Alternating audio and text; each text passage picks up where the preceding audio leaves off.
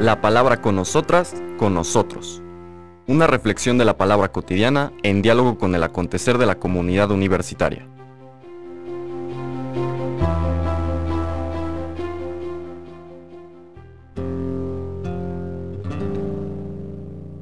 Hola, buenos días. Bienvenidas, bienvenidos a la palabra con nosotras, con nosotros. Hoy martes 6 de diciembre de la segunda semana de Adviento vamos a leer, saltamos varios capítulos del 5 al 18, pero todavía en el Evangelio de Mateo, un texto interesante.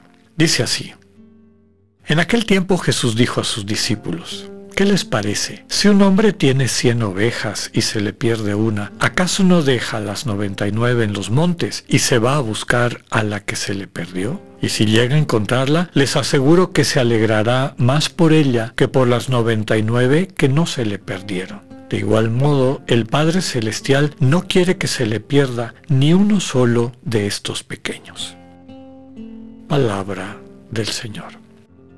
Esta es la manera como esta parábola, que seguramente fue uno de los dichos de Jesús, recopilados, como hemos dicho en otras ocasiones, en aquella antología o compilación que los grandes estudiosos de la Biblia llaman el documento Q, Q por la palabra alemana Quelle, fuente, que los estudiosos de la Biblia sugieren que circulaba entre las comunidades cristianas en el momento en que se escriben los evangelios, en particular Mateo y Lucas. Mateo y Lucas toman la estructura de Marcos y le van agregando, de acuerdo a la catequesis que quieren desarrollar, esta colección de dichos de Jesús que seguramente no pretendía tener una secuencia cronológica, es decir, no estaban puestos antes los dichos que el Señor cronológicamente dijo antes, sino que como fueron llegando esa colección, así quedaron. Y por eso la libertad que tienen Mateo y Lucas de ubicarlos en distintos momentos. Sabemos que Lucas toma esta misma parábola y con ella y la parábola de la moneda perdida y la del hijo pródigo construye esa pieza magnífica, este, hermosísima del capítulo 15 que conocemos como las parábolas de la misericordia. Mateo lo pone en el capítulo 18 nos estamos acercando al final de la vida pública del Señor Jesús y allá pone este dicho que seguramente el Señor usó en su vida pública para subrayar la actitud del Dios vivo ante sus hijos e hijas. Básicamente lo primero que está tratando de subrayar es si hasta un pastor busca con esta diligencia a su oveja perdida cuando se le desbalaga cuando ya no la encuentra, ¿cuánto más hará el Padre, el Padre Celestial, por sus hijos, por sus hijas? Entonces aquí lo que está subrayando es que a veces le robamos a Dios hasta estas cuestiones eh, sencillas, podemos decir, de sentido común de la realidad humana, como a lo largo de la historia ha prevalecido nuestra tendencia a querer hacer Dios un suplemento de nuestras carencias y le damos estos atributos de los señores, reyes, poderosos del mundo, pues le vamos robando a Dios de las características que en realidad lo constituyen su sentir y su ser. Dios es amor, como reconoce eh, la primera carta del apóstol San Juan, pero a veces se nos olvida. Entonces nos creamos estas imágenes de un Dios distante, de un Dios este, justiciero, pero en el sentido castigador, que lleva cuentas, etcétera, que trata a las personas de acuerdo a los mismos criterios con los que se crea este ídolo o este pseudo Dios. ¿no? Si Dios es un gran poderoso, un gran señor, un soberano y un rey, pues va a estar más cercano de los soberanos y reyes que son como él. Y no se va a preocupar tanto de las personas pequeñas o insignificantes. De hecho, la lectura que acabamos de escuchar así termina. Dice, de igual modo, el Padre Celestial no quiere que se pierda ni uno solo de estos pequeños. Muchas veces, y yo creo que se han hecho estudios muy eh, pertinentes sobre el desarrollo de las religiones, sobre todo de las religiones, principales religiones del mundo, cuyo fundador conocemos. Veamos el Señor Jesús, desde luego, y el cristianismo, Moisés y el judaísmo, Mohammed y el Islam, pero también otras tradiciones como el budismo y Siddhartha Gautama, etc. ¿Cuál puede haber sido la intuición, experiencia fundamental del fundador y cómo el colectivo que recibió esa enseñanza la acogió, la mantuvo o la fue distorsionando a lo largo de la historia.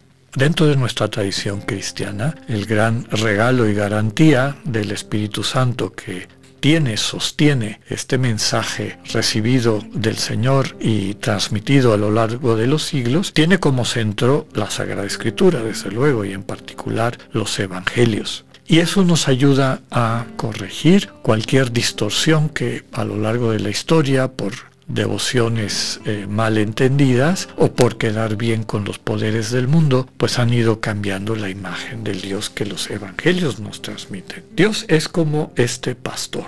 Eso le decía el Señor Jesús a la gente de su época. Recordemos que los destinatarios son sus discípulos. Si un ser humano que cuida animales, ni siquiera son sus hijos, que cuida animales, se le pierde uno de esos animales, no va a hacer lo imposible, no le va a poner un cuidado especial a la búsqueda, a hacerse cargo de aquella oveja que se le ha perdido. Pues si eso es de sentido común para alguien que cuida animales, y desde luego los aprecia y los cuida, ¿qué más podemos esperar o qué menos podríamos esperar de un Dios que es Padre, que es Abba? Así como quien pierde a una oveja, un pastor consciente que pierde una oveja, cuando la encuentra se alegra y se alegra más, dice aquí, por ella que por las 99 que no se le perdieron, como subrayando que precisamente por esa, ese desequilibrio de situación entre las encontradas y las perdidas, hay una satisfacción muy fuerte en ver que quien estaba perdida, ahora ha sido hallada, ha sido incorporada, ahora está con el resto del grupo, con el resto de la, de la manada. Esto lo comprende muy bien Lucas y por eso toma esta parábola, le agrega la parábola de la moneda perdida como preámbulo a la parábola del padre pródigo o del hijo pródigo todas ellas apuntando a que Dios nos busca. En el proyecto de Dios nadie sobra, todo cada uno de sus hijos e hijas tienen un lugar en su corazón, el valor único de cada persona. Y desde luego que el amor de Dios está garantizado para todas y todos.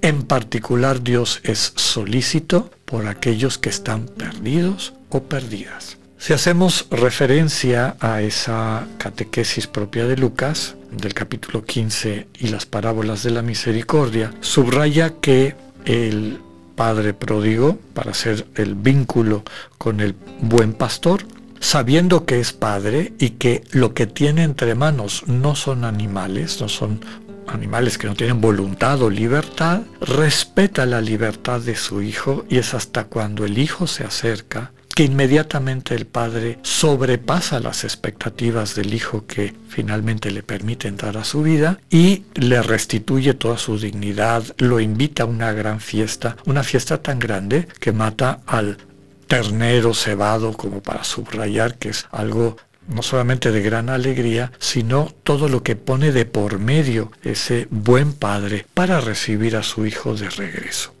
Recordando lo que veíamos ayer, ante una religión que excluye, que deja fuera, el Señor Jesús viene a traernos una verdadera religión que parte de la inclusión. Que sepamos esperar la venida de aquel que nos trae esta luz a lo largo del adviento. Que tengan un buen día, Dios con ustedes.